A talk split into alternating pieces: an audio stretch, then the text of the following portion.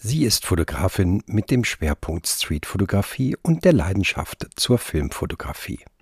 Digital ist sie auf YouTube unterwegs und spricht hier regelmäßig nicht nur über Streetfotografie.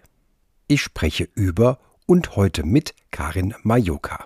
Wir sprechen über Oslo, Japan, die Schwarz-Weiß und die Porträtfotografie. Und ich wünsche jetzt dabei gute Unterhaltung. Hi,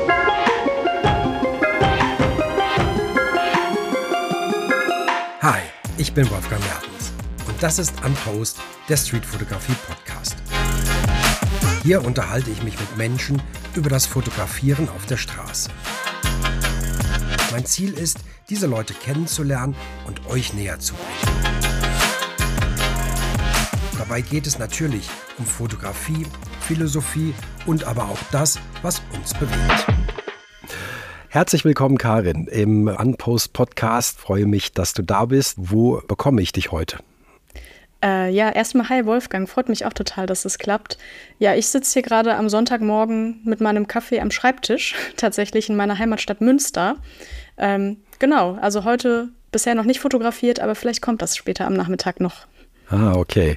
Vielleicht nochmal, das Wetter lässt zu, nochmal rauszugehen, ja. Sieht gerade noch nicht so vielversprechend aus, aber kann noch hoffen. ja, gucken wir mal.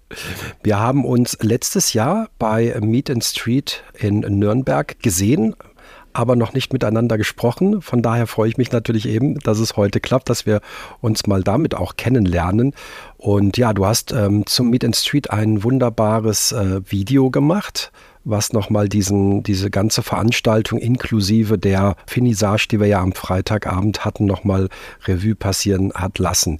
Und ähm, da sind wir ja auch schon sozusagen, du bist also nicht nur Fotografin, äh, sondern auch YouTuberin, ja? Ja, ja, ich glaube, so würde man das nennen, vermutlich. Ich weiß nicht genau warum. Ich tue mich manchmal mit dem Begriff so ein bisschen schwer. Ich glaube einfach nur, weil der ein bisschen negativ konnotiert ist an vielen Stellen, dieses YouTuber-Dasein. Mhm. Ich würde es, glaube ich, eher so sehen als äh, ja, Videografin, die halt auch neben den Fotos auch noch die Eindrücke in Videoform festhält. Ähm, aber genau, es ist so, ich bin so hybrid unterwegs, könnte man sagen. Ähm, würdest du dich als Street-Fotografin oder eher als, als übergeordnet als Fotografin bezeichnen? Mm, also ich, ich würde mich, glaube ich, tatsächlich übergeordnet eher als Fotografin bezeichnen, wobei Street schon echt einen Großteil einnimmt und auch also im Rahmen der Fotografie wirklich so meine Leidenschaft darstellt. Ich glaube, ich tue mich manchmal ein bisschen schwer, mich ausschließlich als Street-Fotografin ähm, zu benennen, weil ich einfach zu viel Spaß habe an sehr vielen unterschiedlichen Medien und ich mache halt auch nicht nur ähm, Straßenfotografie, sondern zum Beispiel auch, ich weiß nicht, ob du es jetzt im Hintergrund siehst, mal eine Großformatkamera, wäre auch spannend, damit mal ja, Straßenfotografie zu machen, habe ich noch nicht gemacht, aber ich würde sagen, ich ja. bin einfach ein bisschen unterwegs in verschiedenen Genres, also auch Porträt oder irgendwie Landschaften oder urbane Architektur, das sind alles Sachen, die mich interessieren, aber ich würde sagen, so 70 Prozent ist schon Straßenfotografie, also auf jeden Fall der Großteil. Darüber bin ich ja dann äh, auch auf dich aufmerksam geworden. Wie bist du denn zur Streetfotografie gekommen? Mm, also ich glaube, das ist so über Zufälle entstanden, wie wahrscheinlich bei so vielen von uns. Es hat eigentlich angefangen, dass ich ähm, überhaupt zur Fotografie gekommen bin, über die Filmfotografie. So ungefähr 2017 ist das gewesen. Und ähm, ja, ich wusste irgendwie nicht so richtig, was ich fotografieren soll. Ich wusste einfach nur, ich habe Lust, mit diesem Ding, was sich Kamera nennt, durch die Gegend mhm. zu ziehen. Und da ist natürlich irgendwie einfach das auf der Straße sein das einfachste Motiv, weil es eigentlich immer zugänglich ist. Und so hatte das dann angefangen, dass ich damals noch im Ausland gewohnt habe. Ich habe damals in Norwegen, in Oslo gewohnt, habe dann da meine analoge Kamera gekauft, nachdem ich dem Fotoclub beigetreten bin und dachte einfach so, ich habe jetzt Lust, damit zu fotografieren. Irgendwie haben keine meiner Freunde Zeit, egal, ich gehe einfach mal in die Innenstadt und gucke, was mich da ja, was mir da begegnet und bin dann irgendwie einfach über Schnappschüsse hier mal Leute, also Leute fotografieren, die irgendwie interessant aussahen, da irgendwie einen Hintergrund fotografieren, der interessant aussah, wo jemand Spannendes durchgelaufen ist. Damit hat es im Grunde so gestartet, wobei ich da, glaube ich, auch noch gar nicht wusste, dass man das Straßenfotografie nennt. Das kam dann erst viel später. Ja, das wäre jetzt meine Frage gewesen. Ne? War das jetzt bewusst, dass du gesagt hast, ah, das ist das Genre Streetfotografie und das mache ich jetzt, das probiere ich mal? Ähm, aber nein, war nicht so. Genau, also ich, ich, ich finde es immer total spannend, weil es ja, glaube ich, auch Leute gibt, die ganz bewusst das entdeckt haben und irgendwelche bekannten mhm. Fotografen entdeckt haben und dann gesagt haben, boah, das will ich auch mal ausprobieren. Aber ich glaube, viele kommen wirklich über diesen Zufall rein, einfach wild um sich herum zu fotografieren und dann zu merken, hm, irgendwie dieses auf der Straße sein könnte auch einen Namen haben. Und so war es tatsächlich bei mir, dass ich einfach angefangen habe mhm. zu fotografieren, weil es mich interessiert hat. Und dann später so auch über Kanäle wie YouTube und so mal geguckt habe, wie kann ich da eigentlich mehr Informationen finden, wie kann ich mich da verbessern. Und dann auf bekanntere Fotografen, die eben auch das Genre der Street Photography äh, geprägt haben, dann entdeckt habe. Also im Grunde so über Umwege dann reingekommen bin. Ja, ich glaube, das ist, wie du sagtest, das ist, ähm, geht einigen so, die so reingekommen sind. Aber wenn ich das jetzt so richtig sehe, ne, du bist in einer großen Stadt, klar, Oslo ist natürlich jetzt auch nicht ähm, uninteressant wahrscheinlich zum Fotografieren, ähm, aber du hast dich ja auch dann da schon bewusst für die Stadt und nicht sozusagen für die Landschaft oder fürs Land entschieden, ne? Ja, also da war es eigentlich auch schon beides. Also ähm, Oslo ist jetzt vielleicht auch ein Beispiel, was natürlich auch viel Natur zu bieten hat. Das wäre jetzt vielleicht in einigen deutschen Städten nochmal anders. Und da war es schon so, dass ich dachte, wenn ich jetzt irgendwie, ich habe die Kamera eigentlich immer unter, also immer mitgenommen. Das war von Anfang an auch schon so. Egal, ob ich jetzt in der Natur unterwegs war oder in der Stadt, aber die Stadt war natürlich le leichter zugänglich. Und ich glaube, deswegen war auch die Hemmschwelle, mal eben kurz in die Stadt zu fahren, nochmal was anderes, als jetzt mal eben eine Zwei-Tage-Wanderung in die Berge zu machen. Und deswegen war es irgendwie so einfach, finde ich, reinzukommen. Ja, also bei mir war das auch so, wenn man es jetzt natürlich auf die Zeit, seit ich es mache, was jetzt auch irgendwie seit 2013, 2014 ist.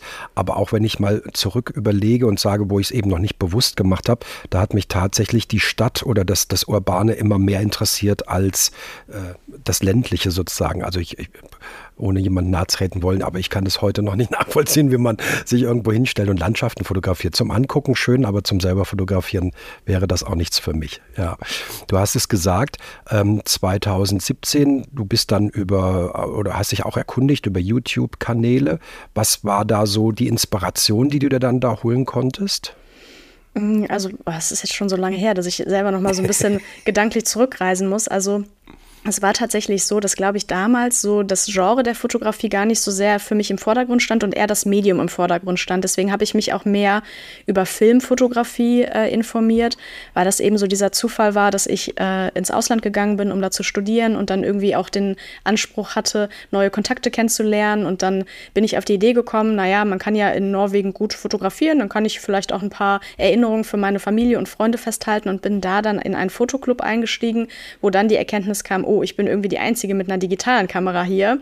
Ähm, das Medium Film scheint hier irgendwie ganz interessant zu sein und ganz äh, verbreitet zu sein. Und deswegen habe ich mir da vor Ort eine analoge Kamera gekauft und mich dann eben viel darüber informiert, wie entwickle ich einen Film, was gibt es eigentlich für verschiedene Filme, wie ist es mit Schwarz-Weiß-Film und Farbfilm. Und da war es für mich noch gar nicht so vordergründig, was ich fotografiere, sondern eigentlich eher dieses Technische, dieses wie fotografiere ich mit diesem mir noch unbekannten Medium Film. Ähm, mhm. Und da war, glaube ich, wirklich viel die Inspiration, einfach andere Leute zu treffen, die auch mit Film fotografieren und einfach ganz viel, so viel es geht, über dieses Medium äh, zu lernen, weil ich ehrlicherweise zu dem Zeitpunkt auch einfach noch dachte, dass es ausgestorben ist. Für mich war das was ganz Exotisches, ähm, überhaupt Leute zu treffen, die das fotografieren und Film nutzen, weil ich zu dem Zeitpunkt einfach dachte, das gibt es doch gar nicht mehr. Ähm, und dann zu sehen, dass diese mhm. Gemeinschaft, diese Community doch noch so groß ist und das Thema zumindest im Internet äh, noch so bekannt und so beliebt ist, das, äh, ja, das hat mich total inspiriert und äh, hat mich dazu motiviert, das Ganze dann doch ein bisschen zu vertiefen. Ich kann mir vorstellen, 2017, ja, war es wahrscheinlich schon ein Thema, aber im Vergleich zu heute bei weitem noch nicht so, auch sagen wir von der äh, Zugänglichkeit zu Filmen und sowas, oder? ja, ich glaube, dann kurz danach, ich weiß nicht genau wann, aber so 2018, 19 war, glaube ich, so der große Filmaufschwung, wo es wieder beliebter wurde. Das habe ich zumindest damals an den Filmpreisen gemerkt, weil als ich angefangen habe, da hatte der Fotoclub selber noch Filme verkauft für wirklich einen absoluten, also Spottpreis. Ich glaube, drei Euro pro Film oder so habe ich da bezahlt für ja. einen Schwarz-Weiß-Film. Und kurz danach habe ich schon gemerkt, hm, die Preise werden teurer, irgendwie tut sich da was. Und dann war es auch äh, ganz plötzlich wie so ein Boom, hatte ich den Eindruck, findet man auch viel mehr Material in Videoform mhm. und so auf YouTube oder Blogartikel. Und das war 2017 auch schon ganz gut, aber auf jeden Fall noch nicht so verbreitet, wie ich den Eindruck hatte, dass es ein, zwei Jahre später dann war. Also bist du zu dieser Filmfotografie mehr oder weniger durch diesen Zufall äh, gekommen. Hier auch wieder sozusagen nicht bewusst ne, dafür ausgewählt, sondern klar, man ist in so einer Gruppe alles fotografiert mit Film und dann ist man irgendwie mit der digitalen nicht ganz so dabei, wenn, wenn man dann äh, das weiter durchzieht. Ja, aber sehr interessant.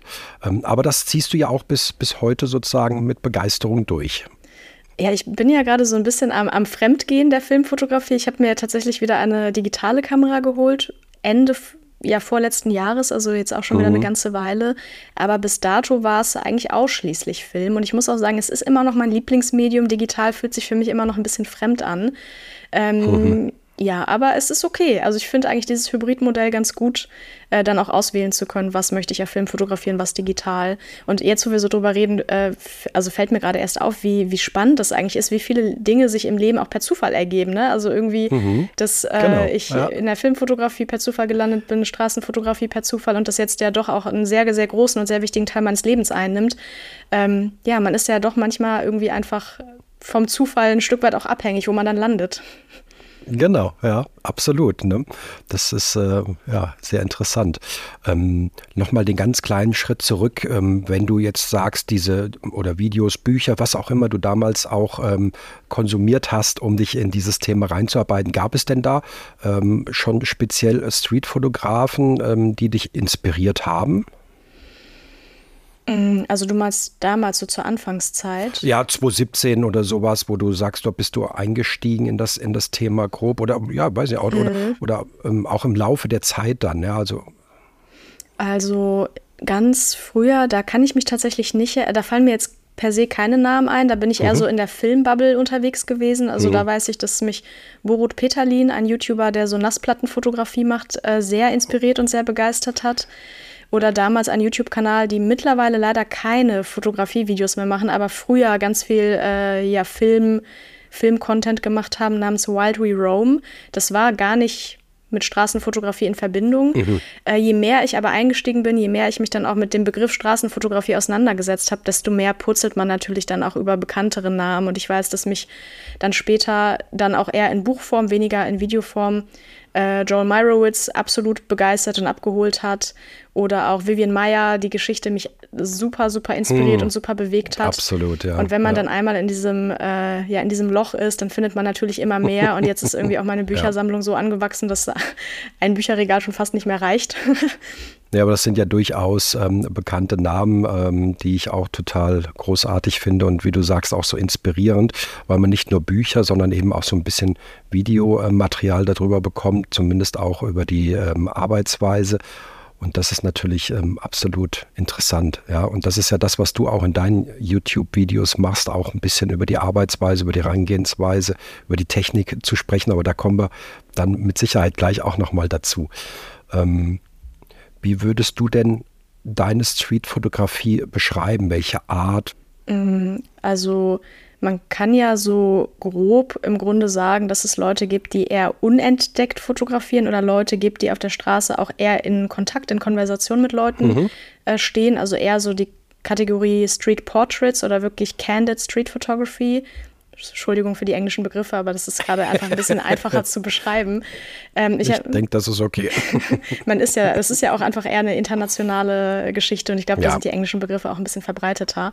Ich würde mich eher dazu zählen, dass ich zu diesen Candid Street Photographers gehöre, also eher die Leute, die unentdeckt fotografieren, weil ich interessiert bin an dem ähm, unbeeinflussten Moment, an dem Moment, wo Menschen vielleicht noch gar nicht wissen, dass sie fotografiert werden weil ich in meiner Perspektive, also ich schätze auch Fotografen, die eher Porträts auf der Straße machen, aber es ist einfach nicht meine Art zu fotografieren, weil mhm. ich interessiert bin daran zu sehen, wie Leute sich verhalten, ohne dass sie posen, ohne dass sie wissen, dass sie sich vielleicht also dass sie fotografiert werden und sich dann vielleicht verstellen. Also dieser Moment, der einfach, ich sage jetzt mal, authentisch und ehrlich ist, der interessiert mich. Und ich mag, glaube ich, so diese, diese Schnittstelle von, von Sachen, die auch lustig sind, die humorvoll sind, wo vielleicht etwas Skurriles passiert, wo man sich manchmal denkt, was, was für Leute, was ist da, was ist da passiert, aber auch ähm, eher so an, ich sag jetzt mal, basale menschliche Gefühle andockt, also Gefühle von Freude, von Traurigkeit, von vielleicht Einsamkeit. Das ist so das, was mich, glaube ich, am meisten interessiert. Also diese, diese pure Menschlichkeit, die man auf der Straße finden kann. Hm. Du hast es genannt, Emotionen in der menschlichen Interaktion auf deiner Seite als Text. Das ähm, hat, glaube ich, oder so hast du es zumindest, so verstehe ich es auch äh, ein bisschen geschrieben, auch mit deinem beruflichen Hintergrund äh, zu tun. Genau, ähm, also das sind jetzt natürlich Verbindungen, die ich im Nachhinein ziehe. Ob das im Vorhinein so war, das kann ich jetzt nicht sagen, aber zumindest ist es so, dass ich äh, mich beruflich für den Weg entschieden habe, äh, Psychologie zu studieren und jetzt auch als Psychologin arbeite und noch mal eine Weiterbildung zur psychologischen Psychotherapeutin mache und da natürlich Menschen sehr im Fokus stehen. Also im Grunde ist mein täglich Brot, mit Menschen zu sprechen über ihre Gefühle, über ihre Gedanken, über das, was in ihnen vorgeht, in der Regel auch über Probleme zu sprechen und ähm, das würde ich sagen, wäre, also ist natürlich was, was mich inspiriert und antreibt, weil es auch, ja, weil sonst würde ich diesen Beruf nicht machen.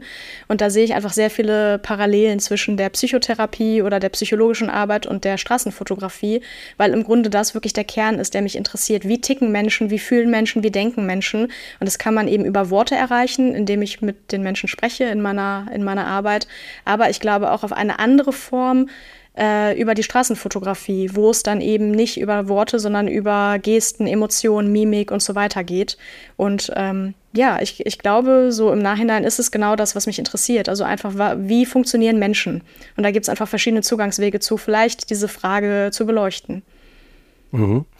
Ähm, das gleiche gilt für dich dann auch für die äh, Porträtfotografie? Ja, doch. Also es ist ein anderer Zugangsweg natürlich, weil ich glaube, auf der, in der Straßenfotografie, gerade wenn es ungestellte Momente sind, ist es vielleicht ein, ja, eine Situation, die natürlich nicht beeinflusst ist. Und bei der Porträtfotografie mhm. ist man natürlich in der Regel in Kontakt, man spricht miteinander. Ähm, und da hat man natürlich nochmal vielleicht mehr Einfluss auf die Situation und mehr Einfluss auf die Emotionen und, und die Gedanken des, äh, des Modells. Aber im Grunde ist es in beiden Fällen, ich möchte diese Menschen verstehen. Das ist eigentlich der Antrieb. Jetzt hast du ja den Antrieb schon, aber ist das auch das, was für dich die Straßenfotografie bedeutet, für dich selber auch? Hm. Was meinst du mit bedeutet? Mhm, also ähm, ist es für dich jetzt einfach, dass es auch darum geht, ja, Bilder zu, zu bekommen, ähm, rauszugehen, ähm, mal abzuschalten von dem Normalen. Du hast eben gesagt, es ist äh, dieser, dieser Antrieb, natürlich auch Menschen, ähm, ja, äh, äh, ja, Momente oder, oder Emotionen einzufangen. Ja, doch, ich glaube, das auf jeden Fall zu einem Großteil schon. Und ich weiß nicht, ob das so nachvollziehbar klingt, aber irgendwie auch ein bisschen der Nervenkitzel, weil man halt nie mhm. weiß, was kommt. Und ich glaube, das ist so ein ganz großer Motor, einfach nie zu wissen, was passiert heute, wird irgendwie was Spannendes dabei sein, wird nichts Spannendes dabei sein und einfach so in dieses Ungewisse zu gehen. Und theoretisch könnte ja jede Minute was passieren. Also man könnte 24-7 draußen sein, weil man nie weiß, was passiert. Und die, einfach dieses, es ist ein bisschen wie Lotto spielen, ne? Also es könnte was passieren, es könnte aber auch nichts mhm. passieren. Und ich glaube, dass, ja, dieser Nervenkitzel treibt mich an. Und ich glaube auch, ein Stück weit klar möchte ich einfach diese Dynamiken verstehen und äh, analysieren, was da auf der Straße passiert. Aber letztendlich habe ich die feste Überzeugung, dass wir alle auch deswegen fotografieren, um uns selber ein bisschen besser zu verstehen. Und ein Antrieb ist mit Sicherheit auch, dass über die Fotos, die ich mache, über die Dinge, die mich interessieren, man natürlich oder ich natürlich auch Schlussfolgerungen darüber ziehen kann, was interessiert mich eigentlich oder was ist das, was ich an dem Foto mhm. jetzt interessant finde. Also irgendwie ist es auch ein Stück weit um mich selber zu entdecken, genauso wie die Welt zu entdecken. Das klingt, finde ich, so ein mhm. bisschen hochgestochen und so ein bisschen cheesy, aber ich finde, genau das ist es, weil wenn wir keinen großen Motor, keinen großen Antrieb hätten, dann könnten wir uns die ganze Geschichte auch sparen, weil es ist auch einfach, Fotografie ist auch Arbeit, ne? Und gerade Straßenfotografie mhm.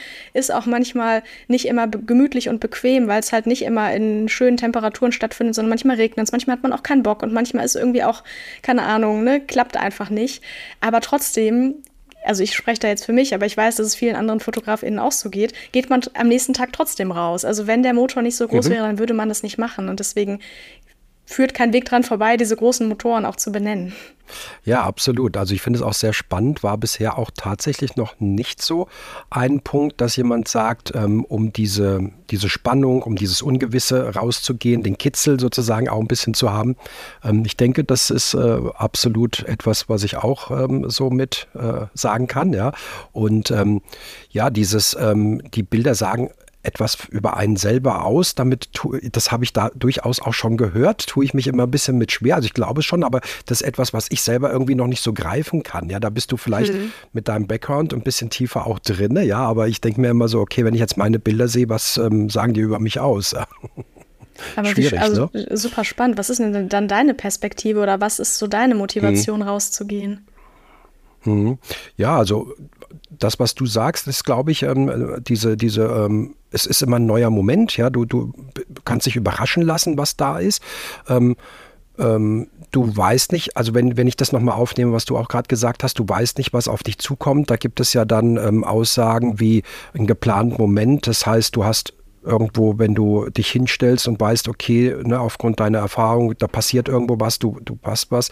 Das heißt also, du kannst schon vielleicht das würde ich jetzt mal einfach so die These stellen, vielleicht so ein bisschen absehen, was passiert. Ja? Also ähm, dadurch, dass du ähm, dich vielleicht irgendwo ähm, auf eine Situation einlässt und guckst, was ist da für ein Hintergrund, was passiert, könnte jemand kommen, der und das und das, der hier drüber hüpfen muss über die Pfütze, so, so als, als Klassiker, ja, ähm, solche Geschichten. Aber ähm, nee, das, das auch und natürlich auch dieses, ähm, was, was mich auch mit antreibt, ist natürlich auch ein, ein, ein, schönes Bild zu haben, ein gutes Bild, einen schönen Moment einzufangen. Ähm, ähm, auch das Thema Emotionen, ja, diese die Einsamkeit der Menschen oder, oder Traurigkeit oder den, den Spaß oder ähm, irgendwelche Situationen, das, das wäre so, wären so meine Punkte, ja. Ja, da widersprechen wir uns dann ja nicht ganz, sondern ich glaube, das ist schon Nein. so der Kern ne, dessen, dass man ja. irgendwie einfach Interesse hat an dem, was passiert. Mhm. Genau, genau. Und das, das auch natürlich nicht nur, ich meine, du kannst natürlich auch dich einfach so hinsetzen, was aber, glaube ich, auch, was man auch gerne macht, nicht? Also man sagt ja so einfach mal ins Café setzen und die Menschen beobachten. Ja. Ich glaube, das ist so in, in vielen drin. Und wir gehen jetzt eben den Schritt weiter und sagen, wir wollen das jetzt auch noch festhalten, ja. ja diesen, diesen Moment, ja. Aber ich glaube, das geht vielen so. Oder Warum sind auch Straßencafés so beliebt? Warum sind die Tische und Stühle zur Straße ausgerichtet? Ja, weil es irgendwie wie ein, ein, ein Live-Theater ist. Ne? Es ist passiert was, du weißt nicht, was passiert, du setzt dich einfach hin und lässt dich ein bisschen berieseln, glaube ich, oder? Ja, das, doch, das, das glaube ich auch. Ich glaube, wir sind einfach von Natur aus neugierig, vielleicht auch ein bisschen voyeuristisch. Mhm. Und in dem Getümmel zu sein, wo eben viel los ist, das bietet natürlich auch viel Potenzial. Und so wie du sagst, glaube ich, gehen StraßenfotografInnen eben ein Stück weiter, das irgendwie auch festhalten zu wollen, in äh, Hoffnung, das vielleicht auch ästhetisch wertvoll, schön, kompositorisch, interessant, spannend äh, festzuhalten. Genau, also das, da sind wir wirklich äh, auf einer Linie. Wie, wie kam es jetzt dazu, dass du sozusagen aus dieser Fotografie das Ganze dann auch zu YouTube getragen hast? Ähm, erstmal, ich hoffe, man hört die Glocken nicht im Hintergrund. Ich wohne in Münster, das ist quasi die Kirchenstadt. Da ist gefühlt alle, also jede Minute irgendwo eine Kirchglocke im, im Hintergrund. ähm, Nein, ich höre sie nicht. Sehr gut. Sehr Übrigens gut. auch eine große Herausforderung, wenn man YouTube-Videos dreht, weil gefühlt immer ich abpassen muss, wann die Glocken gerade nicht klingeln. Okay. also immer, naja gut, aber die sind ja dann wahrscheinlich sogar alle Viertelstunde, oder? Alle Viertelstunde, genau. Ja, oh, Wahnsinn. genau, aber die Frage, ähm, wie das dann dazu gekommen ist, dass ich auch die mhm. Straßenfotografie mit rüber zu YouTube genommen habe, es hat eigentlich einen ganz praktischen Hintergrund gehabt. Und zwar war es so, dass ich dann so von 2017 bis 2020 eigentlich so in meinem eigenen, ja, also so vor mich hingefotografiert habe, vor mich hingebrückelt habe. Natürlich hatte ich auch mal irgendwie äh, auf Social Media, an Instagram und so, aber halt niemals irgendwie so groß Interesse an, an den sozialen Medien, bis dann die Pandemie kam, bis dann der Lockdown kam und dann irgendwie klar war, gerade Straßenfotografie wird sehr eingeschränkt möglich sein. Und ich hatte irgendwie den Wunsch, trotzdem noch eine kreative Ausdrucksweise zu finden, irgendwas zu machen, was vielleicht ein bisschen unabhängiger von dem auf der Straße sein und mit anderen Menschen in Kontakt treten ist, was ja so lange nicht möglich war. Und hm. habe dann einfach überlegt, was kann ich machen, um irgendwie trotzdem ähm, kreativ zu sein und vielleicht auch mit anderen Leuten in Kontakt zu kommen, weil das ja gerade einfach weniger möglich ist.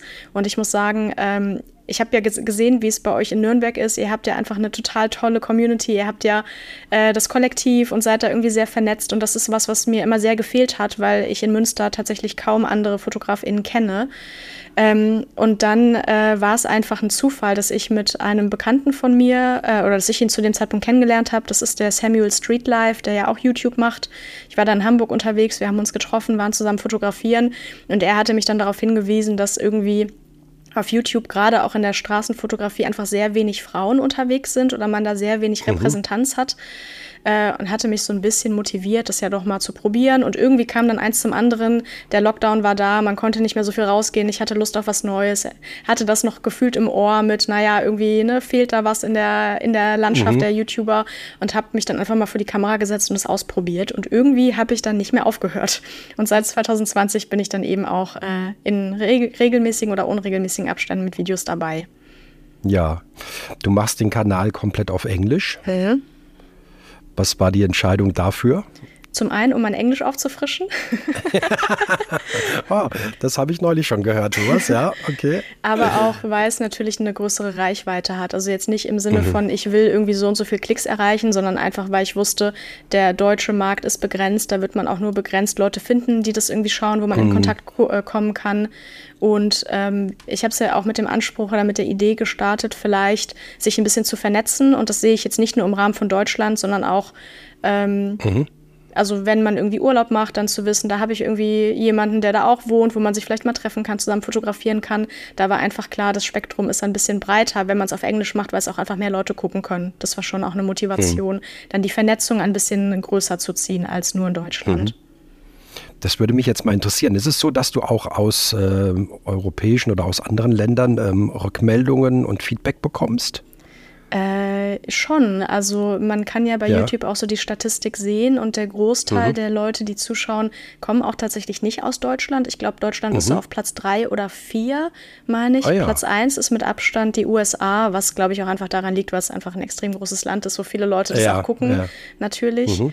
Ähm, ich muss jetzt, ich müsste jetzt nochmal nachgucken, was auf den anderen, ähm, mhm, auf den ja, anderen Plätzen ist. Aber es ist schon so, dass wirklich Deutschland, also dass ich auch dadurch gar nicht so gut vernetzt in Deutschland bin, weil ich dann doch auch mehr Kontakt zu, zu Fotografinnen anderer Länder habe. Mhm. War das Meet and Street in Nürnberg letztes Jahr dein erstes? Ja, das war mein erstes, genau. Ja. Und es war okay, richtig, richtig okay. toll. Also ich habe da wirklich auch nochmal gesehen, wie viele es von uns gibt und wie, wie es wirklich sein kann, wenn man so seine Gemeinschaft hat und auch einfach Gleichgesinnte hat, mit denen man regelmäßig sich auch treffen kann. Und ich fand es echt ein total schönes Event. Jetzt mal ganz abgesehen davon, dass ihr das auch wahnsinnig gut organisiert habt. Also es war wirklich fantastisch gemacht. Dankeschön. ähm, aber es war einfach schön zu sehen, man ist mit diesem weil, also ganz ehrlich, manchmal, wenn ich auf der Straße unterwegs bin und fremde Leute fotografiere, denke ich mir manchmal schon, ey, was machst du da eigentlich? So, bist du eigentlich verrückt so? Und dann einfach zu sehen, naja, es gibt zumindest mehr von diesen Verrückten, das war richtig schön. Ja. Ja, das stimmt, genau. In dieser, in dieser großen Menge. Auch wenn natürlich das Thema äh, Fotografieren ähm, in so einer Menge schwieriger ist, was ja jeder immer sagt. Ne? Also ich sag mal so, der, der grundsätzliche ähm, Streetfotograf sagt, ich gehe lieber alleine raus zum Fotografieren, aber unabhängig davon trotzdem gerne natürlich auch diese Community, dieses Vernetzen, diese Gesellschaft hat, ne? was genau. ja irgendwie nicht so richtig zusammenpasst eigentlich, ne? aber trotzdem ähm, ähm, funktioniert beides. Genau, also ich habe jetzt das Event auch nicht gesehen als, da werde ich jetzt meine besten Fotos machen, sondern wirklich eher als, ich komme da mit Leuten in Kontakt und ich glaube, das ist auch der Anspruch, mhm. den man da haben sollte. Und dann wird es mhm. ja bestimmt, oder zumindest war es bei mir so immer vereinzelte Leute geben, wo man merkt, das passt irgendwie auch zwischenmenschlich mhm. richtig gut, wo man dann vielleicht auch in kleinerer Konstellation als jetzt mit vielleicht 50 oder 100 Leuten nochmal durch die, durch die Stadt zieht.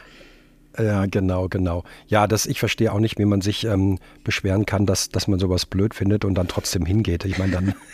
Habt ihr das erlebt? Gab es halt, da viele Leute, die so. Ja, nein, auf dem Event habe ich das nicht erlebt. Nee, aber, aber es gibt andere Stimmen, die solche Sachen erzählen, dann, wo ich mir dann denke, ja, dann es muss ja keiner hingehen. Ich meine, das ist ja das Schöne. Ja, ja, der Mensch ist voller Widersprüche. Ja. Wie wir eben schon festgestellt haben. Ne? Auf der einen Seite alleine fotografieren gehen, auf der anderen Seite gerne treffen und vernetzen. Ja. Nächstes Jahr Hamburg für dich auch schon gebucht? Geplant auf jeden Fall, gebucht noch nicht, aber Schön. ich habe es mir ganz, ganz fest vor vorgenommen, dass ich auf jeden Fall auch kommen möchte. Und es ist für mich auch äh, ein bisschen näher als Nürnberg. Das war schon eine kleine Weltreise bis mhm. zu euch. Ja. Deswegen, da hätte ich eine Ausrede gehabt, dass es einfach zu weit ist. Ich habe es trotzdem gemacht und mit mhm. Hamburg habe ich jetzt keine Ausrede, weil es ist von mir wirklich um die Ecke und da bin ich definitiv am Start. Und ich nehme an, ihr ja, wahrscheinlich mit dem ganzen Kollektiv auch, oder? Absolut, absolut gebucht ist. Für uns ist es eine Weltreise, ja. einmal, einmal komplett an auf die andere Seite. Ähm, aber nein, natürlich sind wir dabei und freuen uns auch schon äh, wieder riesig darauf, dass äh, wir uns äh, da alle treffen können und äh, natürlich wieder das Thema äh, zwei, drei Tage dann ganz, ganz im Vordergrund steht. Ja. Wirst du ähm, auch wieder ein YouTube-Video machen? Ist das schon ein Plan oder lässt du dich noch überraschen, wie es ist? Oh, ich lasse mich ein bisschen überraschen. Also ich muss sagen, meine Videos sind nicht immer von langer Hand geplant, sondern ich mache es auch manchmal spontan. Und ich muss sagen, mhm. äh, es ist natürlich ein bisschen, also es ist auch mit Arbeit verbunden und wenn ich ein YouTube-Video filme, dann kann ich mich auch ein bisschen weniger aufs Fotografieren oder auch aufs Klar. Vernetzen konzentrieren. Das ist also immer so ein Abwägen. Ich finde es halt deswegen mhm. toll, das auch festzuhalten, um einfach mehr Leute zu informieren. Ich habe nach diesem äh, Nürnberg-Video ganz viele Nachrichten bekommen von Leuten, die auch in Deutschland wohnen, die gesagt haben, oh, ich wusste gar nichts davon. Ich wäre gekommen, hätte ich das ah, gewusst. Oh, okay. Also das einfach nochmal so ein bisschen präsenter mhm. zu machen, ist natürlich ein mhm. Ziel. Mhm. Aber ähm, ja, man muss halt, ich muss ein bisschen mehr Multitasking machen, deswegen gucke ich immer, habe ich da gerade Lust drauf oder nicht und ähm, gucke dann einfach immer mhm. kurzfristig, wie da so der Stand ist. Mhm.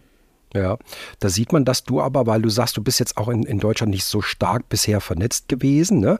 ähm, auch scheinbar nochmal eine andere äh, eine, eine größere Gruppe Fotografen oder Fotografie-Interessierte ansprichst, als jetzt vielleicht einer, der tatsächlich nur Street-Fotografie spitz macht und die dann sagen, wir wussten davon gar nichts, weil wir gar nicht vielleicht so tief in dieser Szene drin sind. Ne? Hm, ja, das kann sein. Und ist ja auch schön, ja. Und ich finde es total großartig. Ähm, ich hatte es auch schon das eine oder andere Mal gesagt, äh, dass natürlich ähm, durch solche YouTube-Videos, da gab es ja drei, vier sehr, sehr gute mit, mit deinen auch mit, äh, die über diese, ja, drei, drei Tage wirklich berichtet haben und die Leute, die es eben zeitlich nicht schaffen, dabei zu sein, doch ein bisschen ähm, was davon mitbekommen haben. Ja. Und ähm, wir haben auch versucht, in dem Podcast ähm, den wir dann nach dem äh, Meet and Street gemacht haben, nochmal ein bisschen Informationen zu transportieren und zu sagen, was zumindest aus unserer Sicht so passiert ist. Ja, das äh, denke ich ist für, für alle immer schön, genauso wie diese Events, die jetzt in Hamburg zum Beispiel stattgefunden haben, mhm. wenn man das im Nachgang einfach mal durch, durch äh, Videomaterial so ein bisschen mitvollziehen kann. Ja. Total wir können noch mal ein bisschen springen und noch mal gerne zu dem äh, zu deiner Zeit in Oslo zurückgehen. Da hast du ja was anderes studiert, als du eigentlich jetzt machst. das stimmt, ja. Ähm. Wie, wie, wie kam das oder ja? Wie kam das dann oder wie, wie, wie kommt das zusammen? Also ähm, ist das etwas, wo du sagst, da gibt es durchaus ähm, Zusammenhänge, das kann man ko gut kombinieren? Also das, also erstmal so zum Hintergrund. Ich habe äh, damals dann noch im Master Psychologie studiert und äh, wenn man ins Ausland geht, ich habe ich hab das dann quasi als Auslandsaufenthalt für ein bisschen länger als ein Jahr gemacht.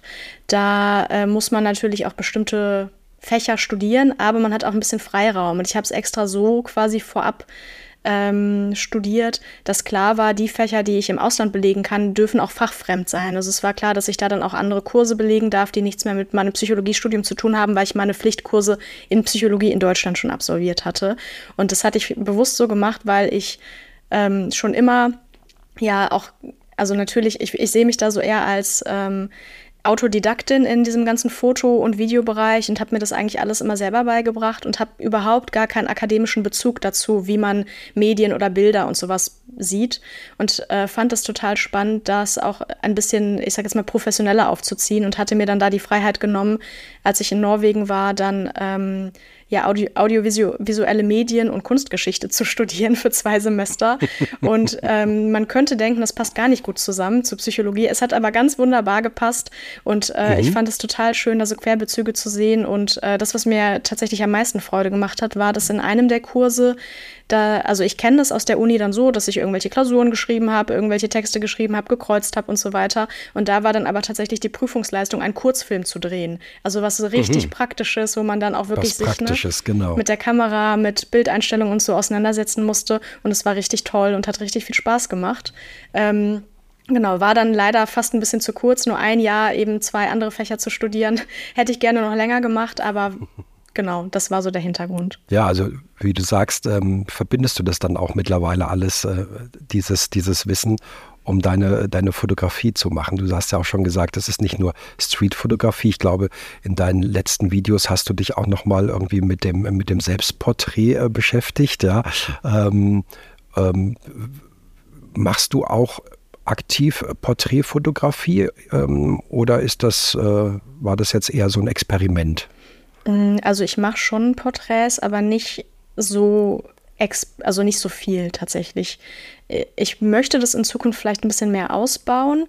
Ähm, also es ist so, dass also ich habe den Eindruck, dass viele Leute irgendwie schnell den Eindruck haben, sie müssen sich spezialisieren, wenn es um Kunst geht oder wenn es um hm. Fotografie geht, dass man entweder Porträtfotograf Fotograf ist oder Landschaftsfotograf oder eben Streetfotograf und dann so seine Nische finden muss und dann ist man da irgendwie. Und ich sehe das ein bisschen anders, tatsächlich einfach deswegen, weil ich einfach extrem viel Spaß an verschiedenen Dingen habe und weil es mir mit der Zeit, glaube ich, einfach ein bisschen zu langweilig werden würde, wenn ich auf Dauer nur eine Sache mache. Und deswegen springe ich gerne ein bisschen und experimentiere auch einfach, weil ich den Eindruck habe, dass auch meine Straßenfotografie sehr davon profitieren kann, wenn ich ähm, mehr Porträts fotografiere, weil man einfach diese Lerneffekte hat, die man aus anderen Nischen hat, die man vielleicht rein als Straßenfotograf nicht bekommen würde. Ähm, ich habe in letzter Zeit mehr mit Porträts fotografiert, weil es einfach auch die Chance gab, weil ich ähm, jetzt gestern den Schlüssel abgeholt habe für ein Fotostudio, was mhm. ich für ein paar ja, Tage in der Woche zwischenmiete und da jetzt äh, die Idee habe, das ein bisschen auszuweiten, da mehr Porträts zu machen, aber jetzt nicht im klassischen Sinne von Auftragsarbeiten. Also ich würde jetzt nicht irgendwelche, mhm.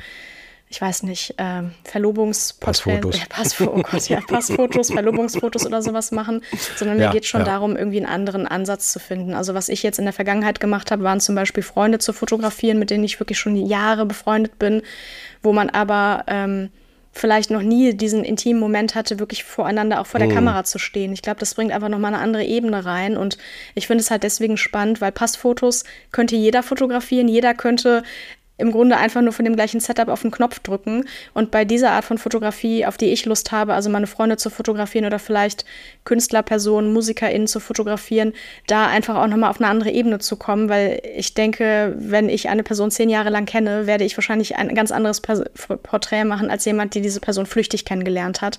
Deswegen mhm. möchte ich gerne, ich sage jetzt mal, diesen Vorteil nutzen, ähm, mhm. über meine persönlichen Beziehungen, die Leute, die mir nahestehen, auch zu fotografieren. Und das ist so die Idee, mhm. die ich habe, die ich gerne ein bisschen weiterverfolgen will. Aber ich würde sagen, aktuell macht Porträtfotografie vielleicht so 10 bis 15 Prozent meiner, meiner mhm. Fotografie aus. Es macht mir aber extrem viel Spaß, gerade seit ich meine Großformatkamera habe. Das ist äh, für die Leute, die es vielleicht nicht wissen, eine alt aussehende ähm, ja, Kamera mit so einem Balken, wo man eben äh, genau alles noch manuell einstellen muss, die auch mit Film fotografiert wird. Und das macht mir einfach wahnsinnig viel Spaß und da hätte ich eben Lust, das ein bisschen mehr auszu auszuweiten. Also auch ausschließlich auf Film sozusagen. Nicht ausschließlich auf Film, aber mit Schwerpunkt auf Film. Ist da das Thema Schwarz-Weiß oder Farbe für dich relevant?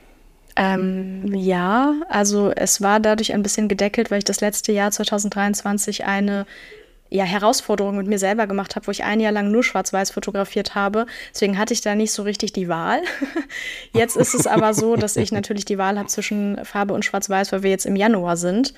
Ähm, und es jetzt ein bisschen bewusster wählen kann. Vorher war es eben durch meine Herausforderungen im Grunde gedeckelt. Mhm, gedeckelt, ja. Aber ich habe schon den Eindruck, dass Schwarz-Weiß-Fotos generell einfach ein bisschen abstrakter, ein bisschen surrealer wirken, weil sie natürlich die Farben nicht abbilden und man da auch nochmal vielleicht andere Faktoren, die nicht relevant sind. Es gibt ja auch Porträts, wo Farbe überhaupt gar keine Rolle spielt, wo man diese irrelevanten Informationen eben rausfiltert, dadurch, dass man es in Schwarz-Weiß fotografiert und dann sehr fokussiert auf das ist, was zählt, zum Beispiel den Gesichtsausdruck oder die mhm, Haltung mhm. und äh, ja, das Gefühl und in der Streetfotografie, jetzt hast du es ja letztes Jahr sozusagen dich selber damit, ich will jetzt nicht sagen begrenzt, ne, mhm. aber eben auf, auf, den, auf den Bereich. Ähm, wie würdest du es da jetzt sehen, nachdem du die, die Begrenzung jetzt wieder frei hast? Weiter in Schwarz-Weiß oder auch in Farbe?